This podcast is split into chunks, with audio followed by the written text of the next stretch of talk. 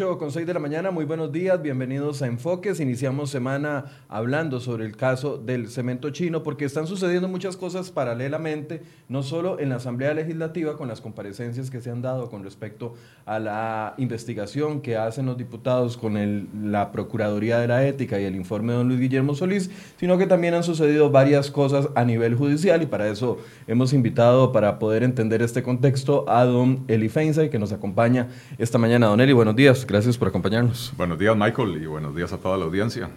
Placer estar por acá, como siempre. Definitivamente el caso del cemento chino se está moviendo muchísimo. La semana anterior y tras anterior, bueno, tuvimos cambio de medidas cautelares. En el caso de don Mario Barrenechea le quitan la tobillera electrónica. En el caso de Juan Carlos Bolaños sale de prisión eh, y está en un limbo en este momento definiéndose si en la próxima audiencia va a volver después de su operación a, eh, a, descontar prisión preventiva o si termina estos seis meses hasta noviembre en su casa de habitación donde estaría guardando casa por cárcel, cárcel con tobillera electrónica. Pero además en la Asamblea Legislativa están sucediendo muchas cosas. Y voy a pedirle a mis compañeros, no sé si tenemos lista ya la inserción, de eh, don Alberto Raven, que fue una de las últimas personas que fue a comparecer, porque llama mucho la atención. Algunos critican de que se esté llamando nuevamente a personas, pero otros lo aplauden porque aseguran de que las revelaciones son nuevas. ¿Cómo lo ve usted, don Eli? Eh, sí, yo, yo creo que es bueno que los vuelvan a llamar. De hecho, los exdirectivos, especialmente don Alberto Raven, doña Mónica Segnini, eh, el señor Molina, Francisco Molina, eh, que habían estado siendo investigados eh, por la Procuraduría y qué sé yo, eh, y habían estado como, digamos, como con una prohibición de hablar mucho en público porque ellos mismos estaban siendo investigados. Ahora que ya han salido de esa situación y están en mayor libertad de hablar, pues están empezando a, a contar cosas que ellos saben que no habían salido a la luz pública. Para mí es importantísimo, por supuesto, que los, que los inviten. Eh, y, con respecto al tema de las medidas cautelares, eh, lamentablemente, eh, yo creo que en este país no hemos entendido que las medidas cautelares, la prisión preventiva es eso, ¿verdad? Es, preventiva, ese no es el castigo por el delito que puede haber cometido la persona que está en prisión preventiva. La prisión preventiva se le asigna a una persona cuando hay riesgo de que, que, interfiera en la investigación, por ejemplo, cuando hay riesgo de que huya del país, eh, cuando hay riesgo de que continúe cometiendo el delito, por ejemplo, un narcotraficante que usted lo deja libre eh, puede continuar con su negocio del narcotráfico, ¿verdad? Eh, pero usualmente se supone que son medidas provisionales mientras se hace la investigación. cuando los casos son muy complejos y la investigación se prolonga mucho, a los jueces con el paso del tiempo les empieza a, a, costar más tomar la decisión de mantener a la persona en la cárcel cuando, cuando ya ha pasado un año y medio en la cárcel sin estar sentenciado, ¿verdad? Entonces, eh, es muy difícil, es muy difícil, pero, pero ¿cómo se llama?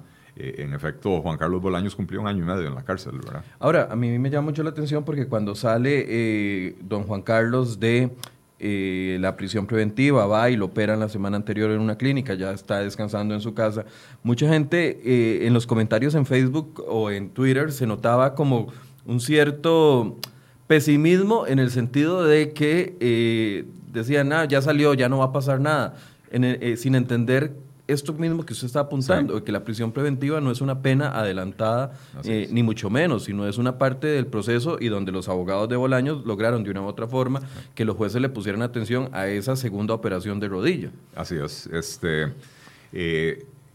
no o sea, el hecho de que estuviera en la cárcel no era... Eh, no significa que sea culpable, y el hecho de que, salga que no, significa, que, sea inocente. inocente. Exactamente. Eh, simple y sencillamente, el caso todavía está en investigación.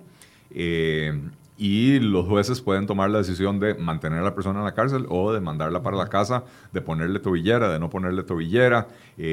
a, mí, a mí me preocupa en particular ¿verdad? el hecho de que, de que se relajen demasiado las medidas. O sea, Tal vez no es necesario tener a las personas en la cárcel durante todo el plazo de la investigación, eh, pero ya cuando a una persona le devuelven el pasaporte y le quitan la tobillera, y básicamente le están diciendo, eh, eh, si quiere se va al país, ¿verdad? este, que no es este el caso. Que no es el caso de Juan Carlos Bolaños, pero sí el de Barrenechea, ¿verdad? Que le, quitaron la tobillera, qué sé yo, con el argumento de que por una situación de salud, a menos de que padezca de elefantiasis o alguna inflamación de la pierna, eh, no entiendo yo por qué le tendrían que quitar la, tobillera electrónica, ¿verdad?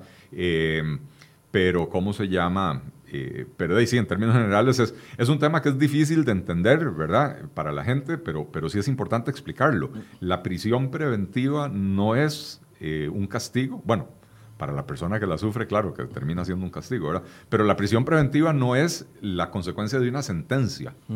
Eh, las personas, Juan Carlos Bolaños, todos ellos, no han recibido una sentencia que los declare culpables. Están siendo investigados, ¿verdad?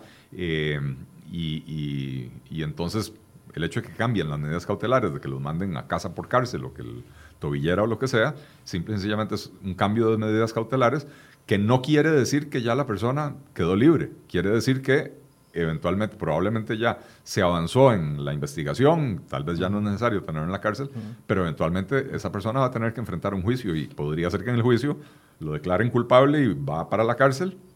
Y por cierto, si va para la cárcel, le descuentan el tiempo que ya estuvo en la cárcel preventivamente, ¿verdad? Eh, y, si, y si lo llegan a declarar inocente, hay un problema serio, ¿verdad? Porque cómo hace la sociedad para devolverle a una persona que pasó año y medio en cárcel, eh, devolverle el tiempo perdido eh, si finalmente no lo encuentran culpable, ¿verdad? Ahora, yo creo que a veces eh, no, nos no nos acordamos de que la mayoría, el 99.9 de los casos donde se impone prisión preventiva, la prisión preventiva lleva un máximo de un año. Son muy excepcionales los casos, como en este, en el que la prisión preventiva llegó hasta año y medio y las medidas cautelares hasta dos. Y precisamente hoy traemos en la portada de CR Hoy uno de los temas que hacen que esta investigación sea compleja y es seguir la plata. Siempre le dicen a uno follow the money, siga la plata y ahí va a encontrar el rastro del dinero y va a encontrar lo que sucede. Sin embargo, hoy traemos en la portada de Hoy, le pido a mis compañeros que pongan el enlace por si usted no ha visto la nota, la pueda leer, que hay 46 informes eh, bancarios que están pendientes por parte del OIJ. Es decir, esta investigación lleva más de año y medio, eh, desde que había empezado la fiscalía con la nueva fiscal Emilia Navas, y todavía hay pendientes 46 informes contables que requieren una complejidad extensísima, levantamientos de secreto bancarios, apertura de cuentas, que, que, eso no sale de la noche a la mañana. No, y, y, lo otro es que también eh, mucho del dinero rodó internacionalmente, ¿verdad? Entonces, eh, también necesita coordinar, eh, se necesita coordinar la investigación con autoridades judiciales de otros países para pedir levantamiento secreto bancario en otros países a donde, a donde el dinero puede haber llegado, ¿verdad? Porque recordemos que el, el, mecanismo usual fue... Eh, JCB, la empresa, Sinosem, como se llame, recibía dineros de un crédito. ese dinero iba a China y de China lo devolvían prácticamente sin mandar cemento, ¿verdad? Era, un puro bamboleo de la plata.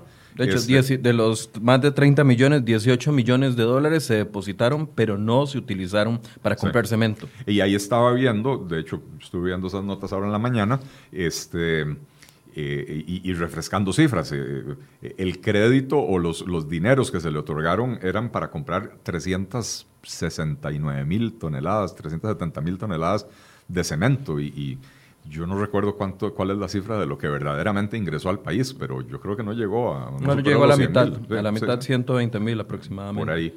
Eh, y, y, entonces, todo eso, por supuesto, le, le, señala a uno, y me imagino que a los investigadores en el Ministerio Público también, ¿verdad? Eh, le, le, levanta banderitas rojas, alarmas, de decir, bueno, ahí, para empezar, el banco. ¿Cómo puede ser que el banco no estaba verificando que el producto ingresara, si además el producto suponía que era parte de su garantía, ¿verdad? Y le seguían desembolsando dinero. Entonces, evidentemente, eh, esto no es una simple estafa donde una persona dijo, voy a ver cómo le hago, cómo le saco plata al banco para, para, eh, para dejarme yo esa plata, eh, que sería, digamos, el caso más sencillo.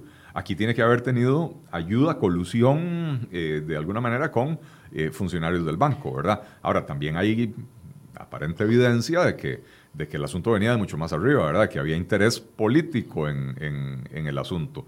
Em, pero, pero, pero bueno, es, es, una investigación que es muy compleja. Ah. Como, como, decía yo, el dinero regresaba de China, entraba a las cuentas. De, a través del Banco Nacional. A través del Banco Nacional. Mayoritariamente. pero mucho de ese dinero aparentemente volvió a salir del país, ¿verdad? Y entonces eh, hay que ver a qué cuentas ingresó, de quiénes, de quiénes eran esas cuentas, eh, eh, qué pasó con ese dinero después de que salió, ¿verdad? Porque eh, de, perfectamente, como sucedió o, se supone que sucedió en los casos de corrupción de, la década tras anterior aquí en Costa Rica, que había una empresa que recibía dinero y era la que, la que repartía, ¿verdad? Este, creo que ahí, con, esa, con ese eh, eslabón perdido todavía no han dado los investigadores, o por lo menos no se conoce. Que Ahora, Don Eli, el hecho de que se tenga que levantar secreto bancario en China, un país con sus características tan particulares, un país comunista, donde, por cierto, andan varios diputados en este momento, ya están disfrutando de un viaje que les pagó el gobierno chino. El hecho de que sea ahí en China y particularmente cuentas en Hong Kong, que aunque sabemos que ya Hong Kong pertenece a China, se ha manejado completamente, primero como un paraíso fiscal en algunas situaciones, pero en otras, o sea, esto representa un obstáculo distinto de que fuera levantamiento de cuentas bancarias, no sé, en un país europeo, Estados Unidos, etcétera. Yo creo que sí, yo creo que sí, sobre todo si, si para China hay algún interés, digamos, de Estado en, en, esta transacción, ¿verdad? Y uno nunca sabe, al final de cuentas, qué, qué negociaciones secretas hubo a nivel de gobiernos, ¿verdad? Por ejemplo, eh, y, y China no le interesa.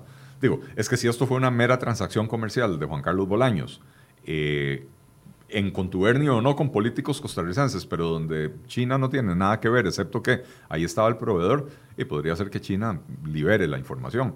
Ahora, si, si esto es parte de un negociado internacional, recordemos que el gobierno anduvo buscando que el gobierno de China, el gobierno costarricense anduvo buscando que el gobierno de China eh, comprara eh, letras del tesoro.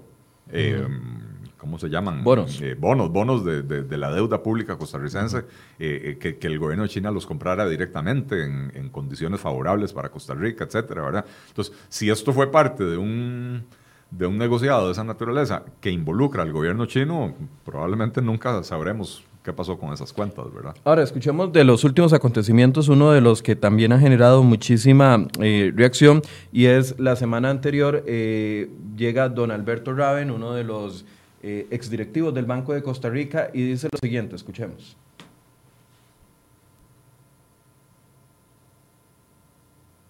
A nosotros en Junta Directiva fuimos informados días antes de que se aprobara el crédito o días después de que se aprobara ese crédito, de que había habido una reunión en Casa Presidencial y que don Sergio Alfaro había estado de acuerdo en que eh, el banco incentivara el crédito para la importación de cemento y varilla de China.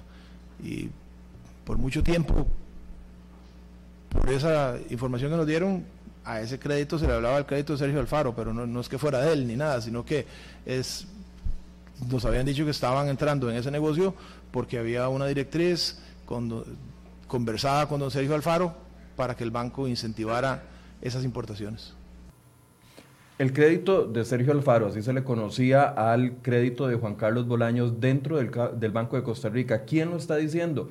Una de las personas que estaba en la cumbre del Banco de Costa Rica, un exdirectivo bancario que conocía con respecto al tema de lo que estaba sucediendo ahí desde hacía muchos meses, aunque no habían logrado hablar. Una vez surge, una vez más surge el nombre de Sergio Alfaro, ya lo habíamos dicho acá cuando desde enero del 2017 habíamos publicado de que entre Sergio Alfaro y las autoridades del BCR entiéndase Paola Mora y entiéndase Mario Barrenechea, habían ideado un plan, un acuerdo para financiar con fondos públicos eh, importación de cemento y de varilla china. ¿Qué representa el hecho de que otra vez venga don Sergio Alfaro a estar en la, en la en el ojo público con respecto a este tema, siendo él embajador de la administración de don Carlos Alvarado?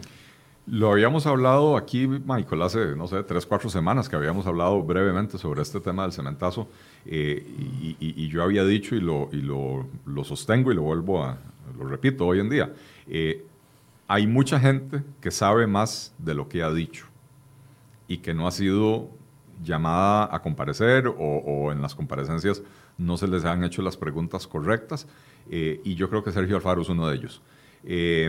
No con esto quiero decir que Sergio Alfaro sea culpable de absolutamente nada. Eh, ojo, eh, porque si uno hace la línea del tiempo, todo esto se fraguó cuando eh, el ministro de la presidencia era don Melvin Jiménez. Eh, Sergio Alfaro entra mucho después. De hecho, Sergio Alfaro, si no me equivoco, era presidente del INS. ¿verdad? No, no, tenía, digamos, una injerencia directa.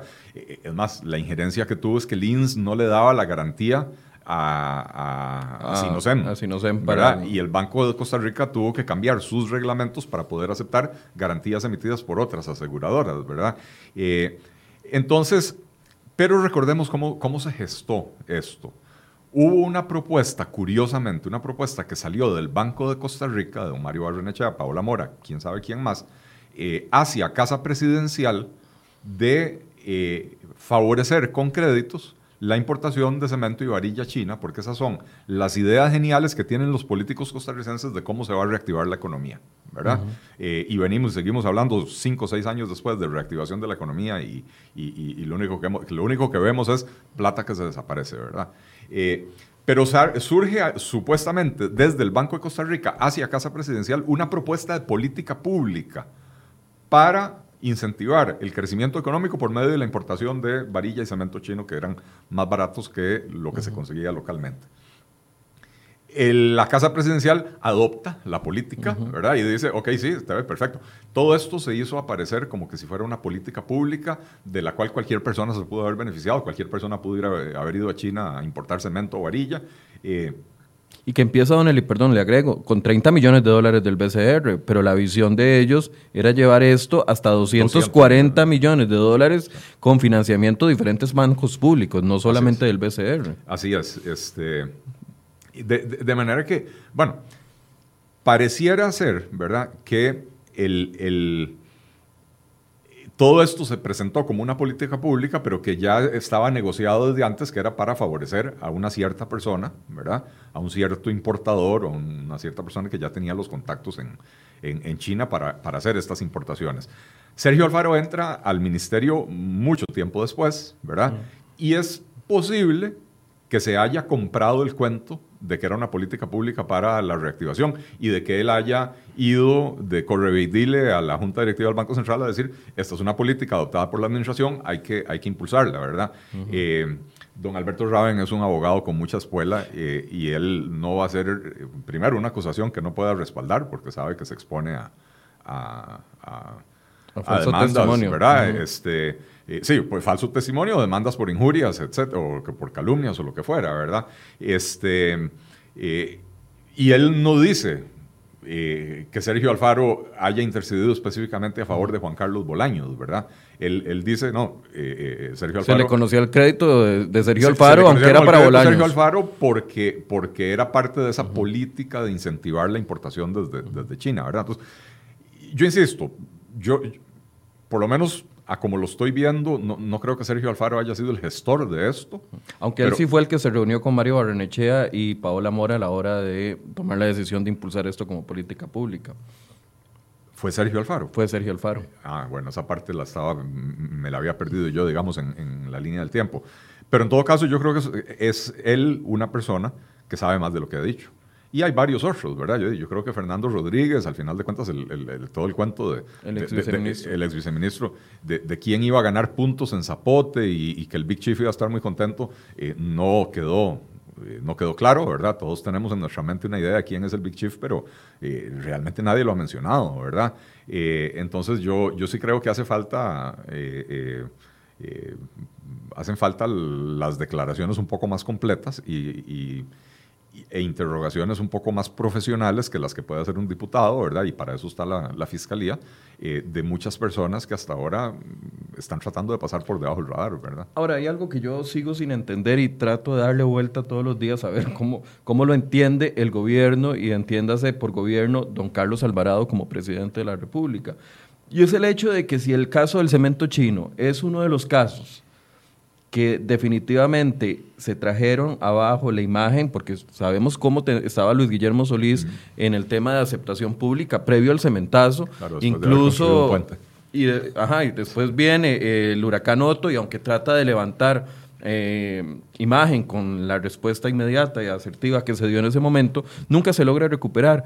Y yo no entiendo, honestamente, me, me, cuesta entender cómo don Carlos Alvarado primero nombra a Sergio Alfaro, y lo manda como embajador allá en Holanda.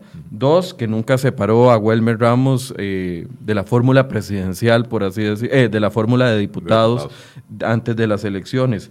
Tres, que se nombra en la junta directiva, ya lo habíamos hablado, del BSR, a uno de los responsables del hueco fiscal, que aunque no es cementazo, también va relacionado con Solís. Cuatro que nombran a Douglas Soto dentro de eh, la gerencia del Banco de Costa Rica, siendo el encargado de la póliza que ahora no se puede cobrar. Y cuando uno le pregunta al presidente si le preocupa este tema, veamos lo que nos respondió la última vez, que fue la vez que conversamos con él con respecto a esto. Y, qué tan claro tiene el presidente este tema o no, veámoslo. ¿No le preocupa de que una persona involucrada en el cementazo esté a cargo del segundo banco más grande del país? Bueno, en eso yo creo que tiene que ser algo de, del resorte de la propia Junta del, del BCR. Pero usted como presidente, ¿no le preocupa eso? Sabiendo que eh, don Luis Guillermo Solís, ese fue el punto álgido de su administración. Yo creo que hoy mi énfasis está en que se guíe ese y otros de los, de los, de los entes o los bancos o las empresas con eh, un criterio, siempre habrá un criterio de alguna medida político, pero no político partidario, sino de la política de hacia dónde ir una institución. pero sí ciertamente que sea lo más técnico desde una visión de gobierno corporativo. Y eso es lo que yo he delegado en esto. Me interesan los resultados y, eh, a ver, ahí lo que en, en, el caso en cuestión mi entender, es que existen eh, o existe conocimiento de, de, lo que es parte de algo que se, que se investiga, pero no, digamos, eh, no metida, es que no quisiera comentar sobre algo que está en investigación y que tiene que ver con otras de las personas que están en eso. Pero digamos, estamos enfocados en el negocio de lo bancario en función del desarrollo y crecimiento. Eso es a lo que tiene que estar enfocado el, el banco, sus gerentes, sus directivos. Hacia eso es a lo que lo queremos llevar y hacia eso es que están, están trabajando. Yo creo que las personas tienen que estar abiertas al escrutinio absoluto, sea o desde el punto de vista judicial o sea desde otros puntos de vista. Hoy, con los elementos que tengo, lo que busco es el crecimiento en ese banco para el país y la estabilización. Banco Costa Rica es un banco muy importante, pero ciertamente una de sus debilidades en este tiempo fue los temas de, de, de gobierno corporativo y de controles internos. Ahora, yo no puedo no puedo meterme como presidente en el tema o en los temas directos de, de las designaciones. por eso la pregunta es si le preocupa. No, me preocupa, pero lo que me preocupa es, pero me preocupa, pero confío en las personas que nombramos en la Junta Directiva. ¿No le preocupa? Se traba, le cuesta al presidente hablar sobre este tema, don Eli. Bueno, le, tiene que costar porque yo creo que él está tratando de, presentarse como muy naive en, un asunto en el que no puede ser eh, ingenuo. Ingenuo, ¿verdad? Este, eh, yo, yo entiendo y soy partidario de no condenar uno previamente a la gente que está siendo investigada, porque bueno, en, las investigaciones, en las investigaciones sucede que algunas personas se, confirman las sospechas, otras personas eh, salen exoneradas, ¿verdad? No condenar a alguien previamente no justifica que cuando alguien está siendo cuestionado, uno lo, nombre en un puesto. A ver, él habla, él habla de que lo que le interesa son los resultados del Banco de Costa Rica. Bueno, traigámonos a Bernie Madoff, eh, el, famoso del, eh, ¿cómo se llamaba? Bueno, era un, esquema piramidal que fue una, estafa enorme en Estados Unidos eh, que terminó en la cárcel. Traigámoslo a administrar el Banco de Costa Rica, porque si lo que estamos es pensando en los resultados en el corto plazo, un estafador de esa naturaleza perfectamente da esos resultados, ¿verdad? Entonces, uno no puede ser tan ingenuo de decir, eh, eh, a, mí, a mí no me interesa eso, yo, yo eh, estoy consciente de que hay unas investigaciones, pero lo que me interesa es los resultados en el Banco de Costa Rica y que el Banco de Costa Rica crezca. Honestamente, a mí esa es la frase que más me preocupa. A mí también. Al presidente le preocupan los resultados, o sea, no le preocupa la integridad de las personas que están dirigiendo la banca pública, si tienen conflictos de intereses o no, si son cuestionados o no. Al presidente al menos eso es lo que dijo en, ese, en, este, en este extracto, ¿verdad? Lo que eh, le, interesa son resultados. Eh, y está bien que se interese por los resultados, pero cómo se llega a esos resultados también es importante. Él habla de la, de la importancia de estabilizar el Banco de Costa Rica. ¿Cómo se va a estabilizar el Banco de Costa Rica cuando su dirigencia está absolutamente cuestionada? Cuando se cambia la dirigencia y se pone otra que sigue estando cuestionada, eh, porque al final de cuentas es un tema de confianza. Los negocios financieros son, son temas de confianza, ¿verdad? Entonces, si uno no puede confiar que quien está a cargo del Banco de Costa Rica eh, eh, está libre de toda sospecha, uno lo piensa dos veces antes de hacer negocios con el Banco de Costa Rica, ¿verdad? Entonces, me parece que, o sea, lo, que estamos viendo son dos extremos. Ninguno de los dos es bueno, dos extremos en, en, cuanto a la relación de la presidencia con los bancos. Había en el gobierno anterior una presidencia absolutamente proactiva, eh, metida prácticamente, en, el, aunque ellos lo niegan, pero metida en el día a día del banco, tanto así que se reunían con directivos del banco, escogían con cuáles directivos del banco reunirse y con cuáles no. Eh, y, además aceptaban, adoptaban propuestas de política pública promovidas desde el banco, ¿verdad? Esto, esto no tiene mucho sentido, ¿verdad? Eh, y ahora un presidente que más bien dice, no, yo me voy a los extremos, yo no me meto, yo no me meto en el, día, en el día a día del banco, a mí lo que me interesa son los resultados. Me parece que ninguna de las posiciones es sana. Esto demuestra un partido, en el caso del PAC, un partido que se ha encontrado dos veces la presidencia sin estar preparado para gobernar, que no tienen claridad de para qué se gobierna ni de cómo se gobierna y, entonces pueden irse perfectamente de un extremo al otro eh, sin haber analizado eh, que ninguno de esos dos extremos, más bien que con esos dos extremos se le hace igual daño a la institucionalidad del país. Ahora, eh, yo entiendo que el Banco de Costa Rica, bueno, el gobierno tiene un interés particular en el Banco de Costa Rica porque es donde está el fideicomiso de la carretera San José-San Ramón y uno entendería de que el gobierno quiere sacar ese fideicomiso antes de que salgan en los próximos tres años, pero de eso a sostener eh, posiciones a ver, yo le mencioné al presidente ahí durante el momento en el que estaba hablando cuatro veces la palabra corrupción y él ni siquiera se atreve a decirla con los, con los elementos que ya tenemos hasta el momento que confirman corrupción. O sea, es que ya está claro, la semana anterior dábamos a conocer aquí que ya la fiscalía y un juez acreditaron de que, por ejemplo, Víctor Morales Zapata, ex mano derecha de don Luis Guillermo Solís, recibió el pago de 3.955 dólares en vacaciones en la playa, en una casa en la playa. Entonces, o sea, ya hay elementos que yo entiendo que el presidente quiere ser cauto, pero esa cautela me preocupa mucho. Sí, sí, y, no nos olvidemos, Michael, de que finalmente sí se comprobó que eh, los boletos eh, aéreos del viaje de Celso Gamboa y Juan Carlos Bolaños a Panamá en, el mismo, en las mismas fechas, en el mismo vuelo y, se pagaron con la misma tarjeta de crédito también, ¿verdad? O sea, hay evidencias de que, de que hubo una interacción eh, indebida entre el empresario y funcionarios públicos. Y entonces el presidente de la República no, no, no, no puede ser tan, tan, no puede jugar de inocente en eso. O sea, no, no, a ver, inocente no, no, no. Eh, él, yo no creo que haya tenido ninguna participación en, en el cementazo, pero no puede ignorar la gravedad de los hechos y hacerse de la vista gorda con gente que ha sido severamente cuestionada, ¿verdad? Pero vemos un patrón que se repite. Bueno, en, campaña no, no hizo nada por eh, quitar a Wilmer Ramos de la papeleta. Eh, Luis Guillermo Solís por lo menos hizo la pantomima de pedirle a, Morales Zapata la renuncia como candidato a diputado y, Morales Zapata dijo, no, yo, yo no renuncio, pero, mm. pero por lo menos hizo la pantomima, ¿verdad? Eh, sabemos que es una pantomima, ¿por qué? Porque aunque le pidió la renuncia, siempre fue claro durante los cuatro años de gobierno que el diputado más cercano al presidente era Víctor Morales Zapata, a pesar de que funcionaba como diputado independiente, ¿verdad? Porque el PAC lo había expulsado. Eh, y aún así era la persona más cercana al presidente en la Asamblea Legislativa. Eh, pero este presidente ni siquiera se atrevió a hacer una declaración, a decir, yo creo que Wilmer Ramos debería de, de poner sus aspiraciones eh, por, los, por los cuestionamientos que, que, se le han hecho, eh, y también debió de habérsele plantado a quien haya sido que le llegó a sugerir nombrar a Sergio Alfaro, porque estoy seguro que alguien llegó a hablarle al oído, a decirle, mira, mandemos a Sergio Alfaro para Bélgica, eh, debió habérsele plantado haber dicho, no, no señor, yo no puedo nombrar de embajador eh, a una persona que tiene que estar aquí en Costa Rica para responder eh, a los cuestionamientos.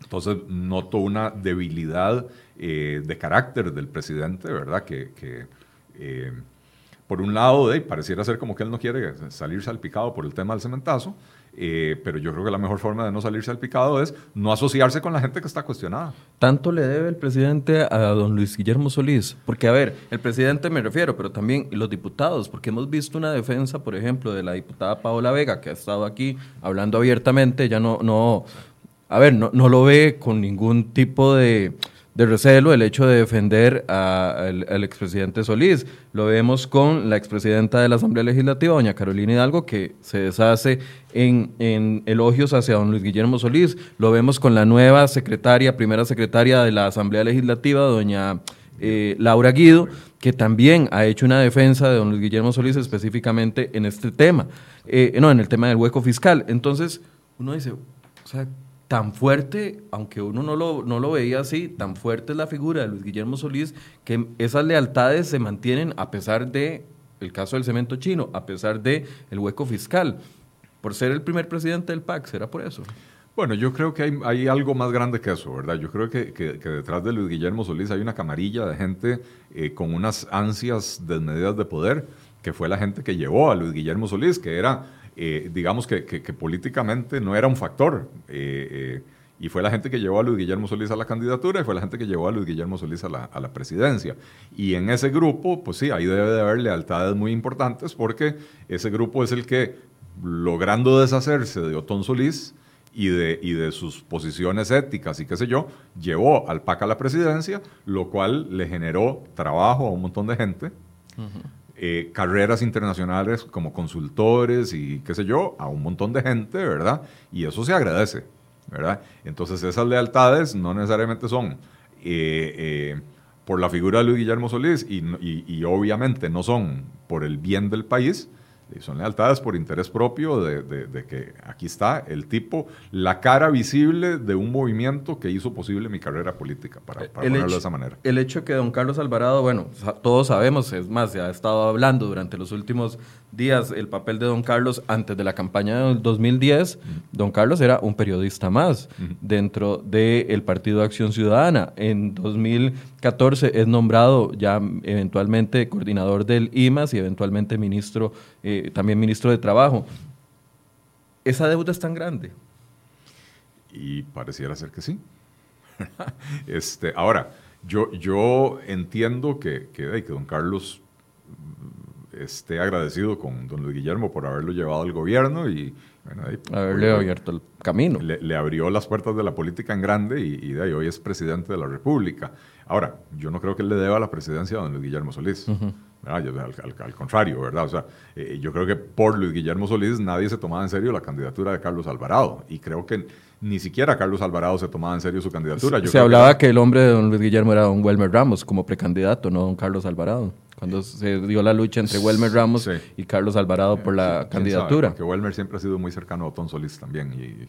Y, sabemos que esa relación entre Otón y, Luis Guillermo Solís no, no, es muy buena, ¿verdad? Así que no creo que nunca haya habido una confianza plena en Welmer Ramos. Este, tampoco es que Carlos Alvarado fuera el hombre de Luis Guillermo Solís, ¿no? Eh, eh, pero el punto es que la candidatura de Carlos Alvarado se percibía como una candidatura por default eh, simplemente para hacer una, una corrida de práctica para cuatro años después o ocho años después, porque bueno, Carlos Alvarado es una persona muy joven que perfectamente si perdía estas elecciones podía volverlo a intentar dos o tres veces más, ¿verdad? Eh, y, se encontraron la presidencia, como sabemos, en circunstancias eh, que, nada tenían que ver con, cómo se estaba desarrollando la campaña, ¿verdad? Eh, entonces yo entiendo que, Carlos Alvarado esté agradecido con el presidente por haberle abierto, con el expresidente por haberle abierto esas puertas. Eh, pero de ahí en adelante yo no veo por qué le tiene que tener lealtad eh, en el sentido de que si hay cuestionamientos serios, y, tengamos claro, a Luis Guillermo Solís no lo han acusado de nada, o sea, todo el mundo sospecha, todo el mundo piensa, todo el mundo dice él es el Big Chief, pero Luis Guillermo está denunciado. sí, pero, pero, ¿cómo se llama? Pero no hay una acusación formal, no hay un procedimiento en, camino, qué sé yo.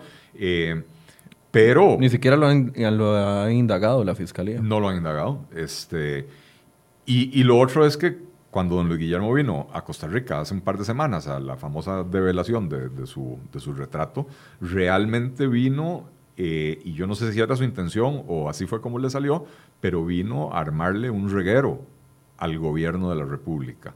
eh, vino a tratar de sabotear, o sea, dentro de sus actividades, intentó sabotear la negociación que tenía el PAC con el PLN en el, Congreso para hacerse con, eh, el, con el directorio legislativo, ¿verdad? Cosa que al final de cuentas uno dice, bueno, el presidente de la República lo que le interesa es la gobernabilidad, o le debería interesar la gobernabilidad. Eh, y si solo tiene 10 diputados, eh, esos pactos que le permiten tener alguna injerencia en el directorio legislativo, para él son importantes. Entonces, eh, yo no creo que Luis Guillermo Solís le esté mostrando respeto a Carlos Alvarado como presidente, y yo no veo por qué Carlos Alvarado tiene que mantenerle esa lealtad o ese respeto a una persona que no hizo bien las cosas por Costa Rica, que se, que se lava las manos cada vez que tiene la oportunidad, porque le dicen hueco fiscal. a mí nadie me informó. ¿Cómo? A mí nadie me informó. Es más, recordemos que dijo eh, eh, que el subtesorero del Estado no lo informó. No mencionó al tesorero, porque el tesorero era amigo de él, ¿verdad?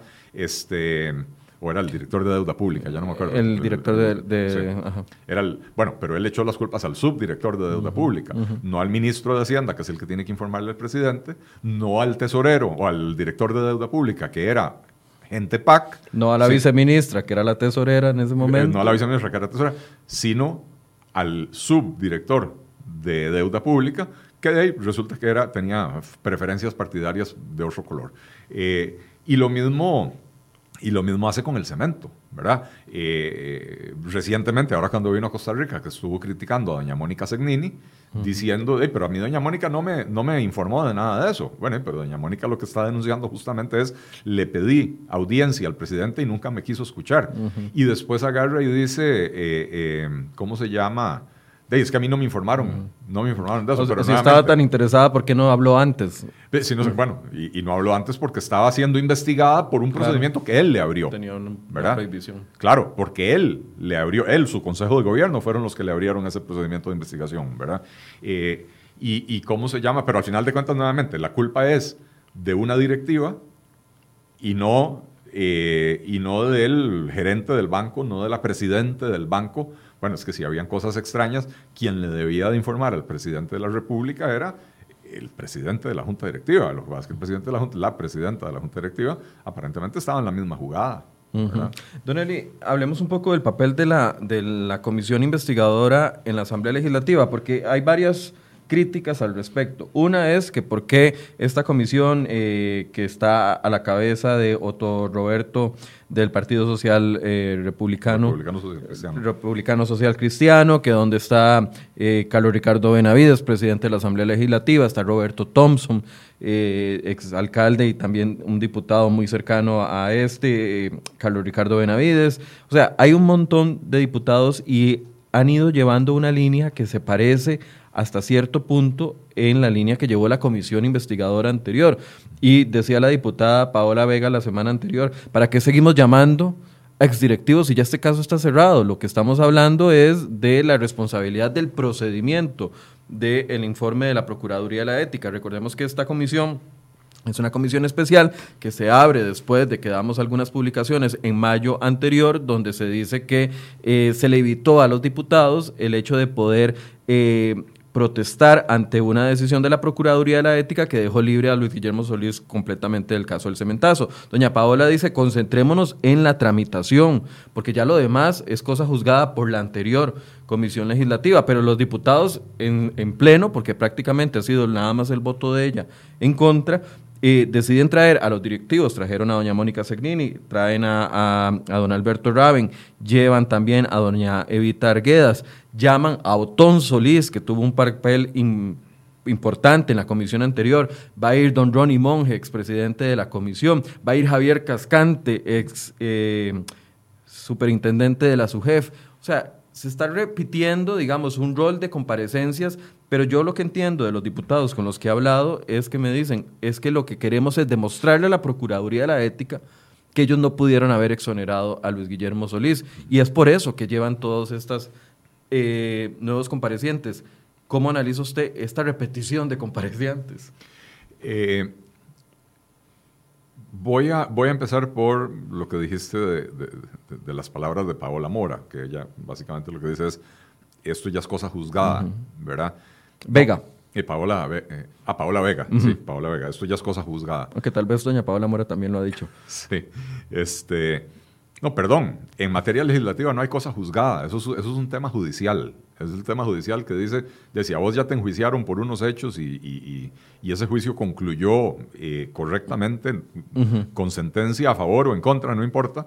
Eh, ya eso es cosa juzgada. o sea, hay un principio que dice que nadie puede ser juzgado dos veces por los mismos hechos, ¿verdad? Eh, Pero en materia penal. En materia penal. Eso no tiene nada que ver con los... Con la, para empezar, esto no es un juicio. Lo que hace la Asamblea Legislativa es una investigación. Y la investigación lo que trata de buscar es responsabilidad política, no responsabilidad penal, no responsabilidad civil, ¿verdad? Es responsabilidad política, es tratar de entender cómo este entramado fue posible, quién manejaba los hilos, quién estaba interesado en que a Juan Carlos Bolaño se le prestara tanta plata, eh, eh, o sea, cómo, cómo, cómo fue que, surgió toda esta cuestión.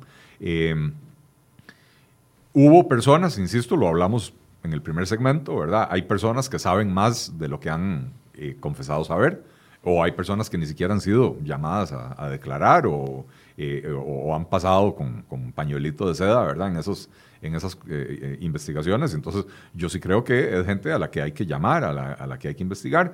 y no solo por el tema del informe de la Procuraduría de Ética, que fue una jalada de pelos espantosa, ¿verdad? y, y, manejada con, con ese eh, eh, de esa manera tan extraña de que fue y se presentó en la Asamblea Legislativa cuando se sabía que esa carambada, nadie se iba a dar cuenta que se estaba presentando porque había un cambio de, de, administración, digamos, ¿verdad? Em, eh, yo creo que hay muchísimo todavía que investigar y están saliendo elementos nuevos que es importante que sean investigados. Así que yo creo que está bien, yo creo que está bien que la, que la Asamblea Legislativa lo investigue, insisto, entendiendo que el objetivo tiene que ser eh, encontrar la responsabilidad política. Eh, no, no es un procedimiento penal, no es un juicio, es una mera investigación. Hablemos un poco de la preocupación que se está generando ya, manteniéndonos en el caso del cemento, pero también en otros eh, situaciones que ha estado denunciando la diputada Silvia Hernández del Partido de Liberación Nacional con respecto al manejo de la banca pública y por parte de esta administración, porque si bien es cierto, eh, tenemos dos bancos muy fuertes, como es el Banco de Costa Rica y el Banco Nacional, los dos bringados de una u otra forma en cuestionamientos por los nombramientos de sus directivos y de sus subgerentes y sus gerentes, lo que se llama gobierno corporativo, lo que tanto eh, criticó la SUGEF eh, bajo la administración de don Javier Cascante. ¿Qué es lo que está pasando? Que hay mucha denuncia con respecto a, o mucha competencia a nivel de los eh, nombramientos de directivos y también de gerentes, o que efectivamente puede que tengamos una situación a la cual ponerle atención con respecto a la idoneidad de la gente que está llegando a esos puestos. Porque cuestiona la diputada Silvia Hernández nombramientos de subgerentes dentro del Banco Nacional. Sigue el cuestionamiento contra don Douglas Soto, que parece que está pegado con goma loca ahí en, en la gerencia del Banco de Costa Rica, porque nadie lo logra saltar. Cuestionamientos contra un directivo del BCR por lo del hueco fiscal. O sea, esto se está... Yo no me acuerdo que antes era tan convulso, o tal vez sí lo era y no nos dábamos cuenta. Eh, no, yo creo que hay una, hay una combinación de, factores, ¿verdad? Eh, eh, básicamente, me parece que, que, la administración de Luis Guillermo Solís entró con una política de tierra arrasada, ¿verdad? Que es, finalmente logramos llegar al poder, arrasemos con todo, como cuando llegaban los, los bárbaros a invadir, ¿verdad? Quememos el pueblo y violemos a las mujeres, ¿verdad? Este, eliminemos todo rastro de lo que hubo antes, ¿verdad? Eh, y ojo que don Luis Guillermo Solís todavía, un año después de haber dejado el poder, sigue echándole las culpas a los partidos de antes de lo que pasó en su tercer año y su cuarto año de gobierno, ¿verdad? Eh, con el hueco fiscal. Con, el hueco fiscal específicamente. Este, de manera que, que, ¿cómo se llama? Eh, yo, o sea, yo sí creo que dentro de esa política de tierra arrasada eh, eh, se ha incrementado el nivel de injerencia política en el día a día del banco. No nos hagamos los majes. La injerencia política siempre ha existido. Desde el momento en que la estructura que tienen es una entidad pública que, cuyos, cuyos directivos son nombrados por la presidencia de la República o por el Consejo de Gobierno, ahí ya hay injerencia política. Lo que pasa es que hay presidentes que han respetado más la autonomía de, las, de los bancos y básicamente lo que dicen es vamos a emitir directrices de carácter general, como la que acaban de emitir eh, eh, ordenando mejorar los indicadores de eficiencia a los bancos, ¿verdad? Eh, son políticas de carácter general. Los bancos tendrán que ver cómo lo logran pero el, gobierno como junta de accionistas de los bancos le está diciendo queremos que sean más eficientes. Eh, pero eh, eh, después hay otros presidentes, como el anterior, ¿verdad? que, que, se han querido, o no sé si el presidente o, la gente de su entorno en la presidencia de la República, que se han querido meter en el día a día del, de, de, la operación del banco, que se han involucrado al nivel de estar al tanto y, gestando reuniones y, cambios de reglamentos para un crédito particular, para un ciudadano particular, donde el presidente de la República termina en conferencia de prensa defendiendo la honorabilidad de ese empresario, diciendo que, diciendo que pobrecito, que, que, lo están atacando, le, están atacando la integridad a un empresario eh, intachable, ¿verdad? No, recuerdo las palabras exactas que usó el presidente, eh, eh, el expresidente, ¿verdad? entonces sí, yo creo que hay mayor injerencia política eh, pero además, eh, insisto, el PAC es un partido que llegó al poder sin tener los cuadros necesarios para poder gobernar.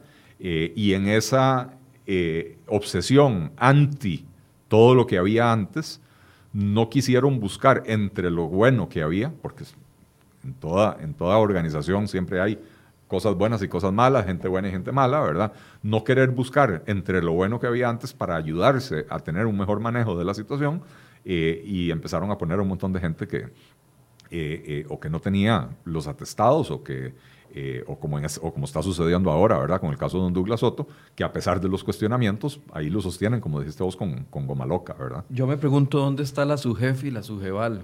Es más, a veces me pregunto para qué sirven. Porque todo lo que pasó con el caso del cemento chino pasó a libros abiertos de la SUGEF, porque la SUGEF tiene acceso a toda la información bancaria que, eh, de, la, de la banca pública. Y, eh, y la CONICIF, más bien, perdón, no SUGEVAL, perdón, eh, la SUGEF y CONICIF, porque tampoco veo una gran intervención en este tipo de situaciones que se están denunciando, no solo en el Banco de Costa Rica. Pasó sin pena ni gloria y aquí estamos como si no haya pasado nada con el, cierre de Bancrédito y las pérdidas millonarias que eso generó y aquí seguimos contentos, aplaudiendo. y, y, perdón, y viene esta serie de cuestionamientos que hace la diputada Hernández con respecto a las gerencias del Banco Nacional y tampoco pasa nada. Ese secretismo y eso que la SUGEF, yo le hago informes, pero se los hago solo al presidente y después esos informes se, se utilizan para tomar decisiones de política pública y eventualmente nos damos cuenta que sí habían advertido. O sea, yo no entiendo el nivel de independencia que debería tener la SUGEF para poder actuar y poner alto a lo que se le tiene que poner alto en este país. Sí.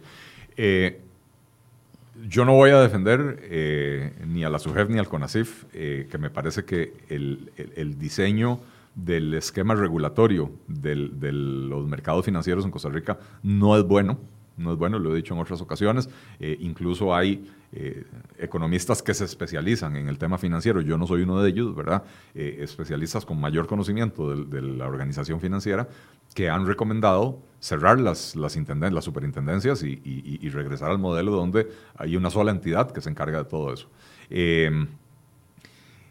entonces, no voy a defender ni al CONACIF, ni a la SUGEF, ni a, ni a ninguna de las otras.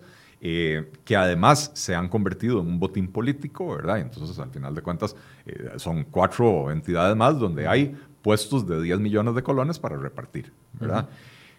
Habiendo dicho eso, sí es importante entender que la regulación no es coadministración. La SUGEF o el CONACIF no pueden decirle al banco cambia el gerente, no pueden decirle al presidente cambia la junta directiva ellos lo que pueden, o sea, y, básicamente la, regulación que ellos hace, hacen se basa en indicadores de solidez, de solvencia, de liquidez, etcétera, ¿verdad? Eh, y entonces, eh, en el caso de Bancrédito, sí fue la SUGEF la que advirtió que, las, que los números del Bancrédito no eran sostenibles, ¿verdad? Eh, esto fue lo que obligó, o no, no obligó, esto fue lo que impulsó a Luis Guillermo Solís a adoptar aquella medida eh, sin sentido de obligar a las instituciones públicas a invertir dinero en Bancrédito. Eh, para maquillar las cifras, porque era para maquillar las cifras para que la SUGEF no volviera a emitir otro, eh, otro informe, eh, porque claro, cuando después de ciertos, cierta cantidad de periodos que la SUGEF viene advirtiendo que, por ejemplo, los índices de morosidad están excediendo los máximos razonables, sí, ahí sí se amerita una intervención, ¿verdad?, eh, de la entidad financiera. pero, pero sí hubo advertencias de la SUGEF en términos de que lo de Bancrédito no iba bien. Ahora, que el dueño del banco, que es el gobierno de la República, tomó la decisión más estúpida entre todo el menú que podía, de, de, todo el menú de posibilidades que tenía que fue la de obligar a las instituciones públicas a invertir dinero y además al Ministerio de Hacienda, que lo mandó a invertir, ¿cuánto fue? 130 mil millones de colones eh, en, eh, en, el, en Bancrédito, ¿verdad? Que al final Bancrédito no le pudo pagar, que fue lo que terminó disparando el cierre de Bancrédito, porque donde Bancrédito no pudo devolver esa plata, vino la su jefe y dijo, ahora sí, señores, ya la morosidad de esta entidad es insostenible, ¿verdad? Eh, entonces ha habido informes de su jefe, de CONACIF, hubo informes durante el gobierno de Luis Guillermo Solís advirtiendo de situaciones que se estaban dando a lo interno del Banco de Costa Rica y nuevamente le advierten al propietario, al gobierno de la República, al Consejo de Gobierno, le, dicen eh, hay divisiones en la Junta Directiva, eso está afectando la gobernabilidad. Ahora, ¿qué hizo el presidente de la República y la gente de su entorno?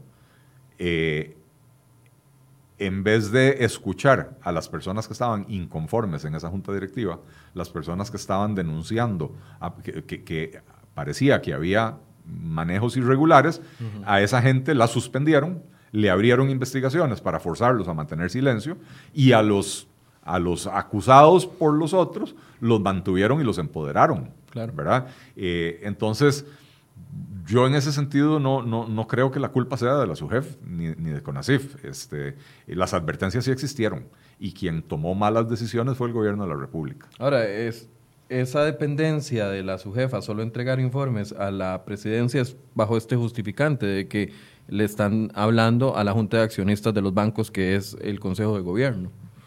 Digo, por transparencia hacia el público, si nosotros todos hubiéramos sabido, por ejemplo, que en 2017 la SUGEF le había entregado tres informes al presidente Solís quejándose de la mala administración que hubo en el Banco de Costa Rica bajo la presidencia de doña Paola Mora. Digo, si los costarricenses supiéramos eso, le hubiéramos podido exigir al gobierno de la República acciones con respecto a eso, pero es que es ese secretismo de que le entrego informes al presidente, el, presidente los engaveta o los interpreta como le da la gana, porque eso fue lo que hizo don Luis Guillermo Solís, y eventualmente entonces uno queda aquí como, ¿para qué le pagamos a la SUGEF la, la, millonada que le pagamos a toda esa gente ahí en ese edificio tan bonito en Lindora, si al final no se está viendo ningún beneficio hacia el país, porque queda, queda prensado en una decisión política? Habría que revisar la normativa de SUGEF para ver qué qué potestades tiene de hacer pública esta información. Eh, usualmente la, información de este tipo no, no, no es algo sobre lo que se hacen comunicados de prensa, eh, qué sé yo, porque eh, si la información es mal interpretada por el público, porque el supervisor, el, digamos, el regulador financiero puede hacer una advertencia a un banco de decirle, mire, sus índices de morosidad han venido creciendo por dos, dos trimestres consecutivos todavía están dentro de lo razonable, pero préstele atención. Bueno, pero alguien lee eso y lo malinterpreta y dice, ah, no, este banco tiene problemas de morosidad, voy a ir a sacar mi plata. Y si mil personas van y sacan su plata, al día siguiente diez mil van y sacan su plata, y eso, eso provoca una corrida especulativa sobre el banco que puede llevar al banco a la quiebra, ¿verdad? Y también puede llevar a un colapso o a una crisis sistémica del sistema financiero, del sistema bancario nacional. Entonces, no, no necesariamente es responsabilidad de la SUGEF hacer públicas esas cosas, ¿verdad? Eh, eh, y habría que revisar la normativa de la SUGEF, qué, es, qué se le permite, y, confieso que no, no la domino a ese nivel de detalle, ¿verdad? ¿Qué se le permite hacer público y qué solo le puede comunicar a la administración o a los accionistas de, los bancos? Eh, pero yo insisto, la responsabilidad de esto es política, no es técnica. Eh, la, la, SUGEF y la, y la CONACIF sí hicieron las advertencias. Yo no sé si tenían que hacer más advertencias. Yo no sé si hubo cosas que se les pasaron por alto. Eh, pero sí hicieron las advertencias. y las personas que las recibieron utilizaron la información eh, de manera perversa, podríamos decirlo, ¿verdad? Sí, esa es mi gran preocupación, el hecho de que haya gente técnica haciendo advertencias técnicas, pero que el tomador de decisiones es un político. Sí. Y ahí es donde uno le genera cierto tipo de... Bueno, eso, eso en parte eh, sirve para cuestionar el esquema de la banca pública, ¿verdad? Porque eh, si yo soy propietario de un banco y me advierten que mi gerente o, mi estructura administrativa del banco está haciendo, está haciendo cosas que ponen en riesgo la, solidez del banco, la, rentabilidad, la liquidez, la, existencia del banco, yo como propietario voy quito a esa gerencia, voy, voy, eh, tomo medidas para asegurar que mi patrimonio invertido en ese banco eh, eh, se asegure. Bueno, el problema es cuando una empresa es pública y, nadie, nada es de nadie, ¿verdad? Y si el Bancrédito quebró, el país perdió, pero, no, pero nadie perdió.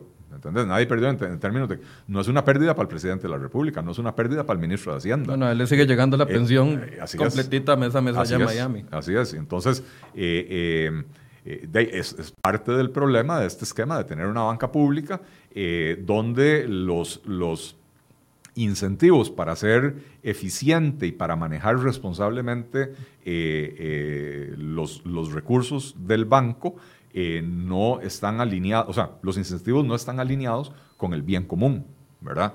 Eh, eh, ni siquiera están alineados con los intereses del propietario, porque el propietario al final de cuentas somos todos los costarricenses en teoría.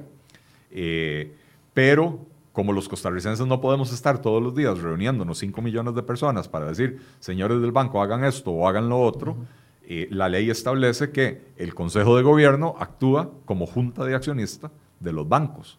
Y entonces el Consejo de Gobierno, plagado de políticos con intereses políticos, el que termina tomando esas decisiones. Entonces, eh, insisto que, me parece que, eh, eh, que si bien la, el esquema de regulación financiera de Costa Rica es, está muy lejos del ideal, no podemos culparlo de, lo, de, las decisiones políticas que, toma, que tomaron los políticos con la información que estas entidades sí, sí emitieron. Yo lamento mucho, la verdad es que el Banco de Costa Rica, no, más bien, lamento mucho que el Partido de Acción Ciudadana se dé el lujo de mantener a un banco cuestionado por más de dos años y medio, bajo la administración de don Luis Guillermo Solís y ahora bajo la administración de don Carlos Alvarado. Y ven cómo todos los costarricenses estamos pagando, esos 30 millones de dólares ya pasaron por pérdidas en el año 2018, en los informes financieros del año 2018, los estamos pagando con altas tasas de interés en la banca pública. Y aquí parte sin novedad. Y también me llama la atención que en este país nos quejamos tanto de que los escándalos no duran tres días, pero cuando dura más de tres días también nos quejamos. sí, sí. Iba a decir una frase, pero mejor me la reservo. Pero, pero a ver, en este país, lamentablemente, cuando uno propone privatizar una institución, por ejemplo, lo acusan, ah, usted lo que quiere es beneficiar a sus amigos o usted lo que quiere es dejar si usted el banco, ya quisiera yo tener la plata para comprar, no puedo comprar ni siquiera una agencia del banco, ¿verdad?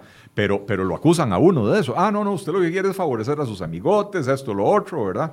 Eh, y no se dan cuenta de que si nos hacen caso y terminamos privatizando el banco, vamos a obtener dinero que se puede usar para disminuir la deuda pública, que se puede usar para construir carreteras, que se puede usar para construir escuelas, e, etcétera, ¿verdad? En cambio, lo que estamos haciendo es paulatinamente deshacernos de esos bancos, dejando un reguero, no consiguiendo dinero, porque ya destrozamos al Banco Anglo en un escándalo de corrupción.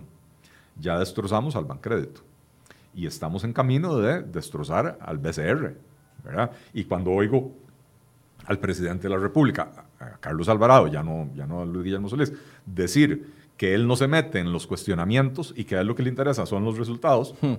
y por eso Douglas Soto se, sostiene en ese puesto, eh, bueno, me, da, me, da, eh, me deja la sensación de que eh, de aquí a unos años vamos a estar lamentando también la desaparición del Banco de Costa Rica sin que hayamos podido beneficiarnos como sociedad de haber vendido esa institución uno, para promover mayor competencia en el mercado. Y dos, para conseguir recursos, como decía, para disminuir la deuda pública o para, para cualquier otro programa para el que se quiera utilizar esa plata, ¿verdad? Ojalá que no nos tengamos que lamentar con el Banco de Costa Rica, pero sí es riesgoso mantener un banco por decisión política cuestionado durante ya casi tres años y no hacer nada cuando se tiene en la mano todo. La industria financiera vive de la reputación dos años y medio continuos de, de, crisis, de cuestionamientos, de, de escándalos, eh, de, lo que pareciera ser corrupción, eh, y estoy siendo eufemístico para que no me demanden nada más, ¿verdad? Este, eh, esos, esos dos años y medio le cobran un precio altísimo a una entidad financiera, en este caso el Banco de Costa Rica. Muchas gracias, Don Eli. A vos las gracias, siempre un placer estar por acá. Muchas gracias y muchas gracias a ustedes. Hoy no hay comisión investigadora en la Asamblea Legislativa. Varios de los diputados pidieron permiso. Hoy se iba a recibir a Ronnie Monge, quien fue el presidente de la comisión investigadora de los cuatro años anteriores, pero eh, don Otto Roberto pidió permiso para ir a China, entonces cancelaron la eh, investigación del día de hoy, donde iba a ir don Ronnie Monge, y se trasladó hasta la próxima semana. Así que le vamos a dar seguimiento a ese tema y en los próximos días invitaremos de nuevo a don Eli para seguirle el pulso a esta situación que se está dando con el caso del cemento chino y la evolución ya más de año y medio después de que la, se ejercieron acciones concretas por parte de la Fiscalía. Mañana a las 8 tenemos otro tema, una invitada especial que esperamos que ustedes nos envíen sus preguntas. En las próximas horas se los vamos a estar anunciando. Muchas gracias por su compañía y muy buenos días.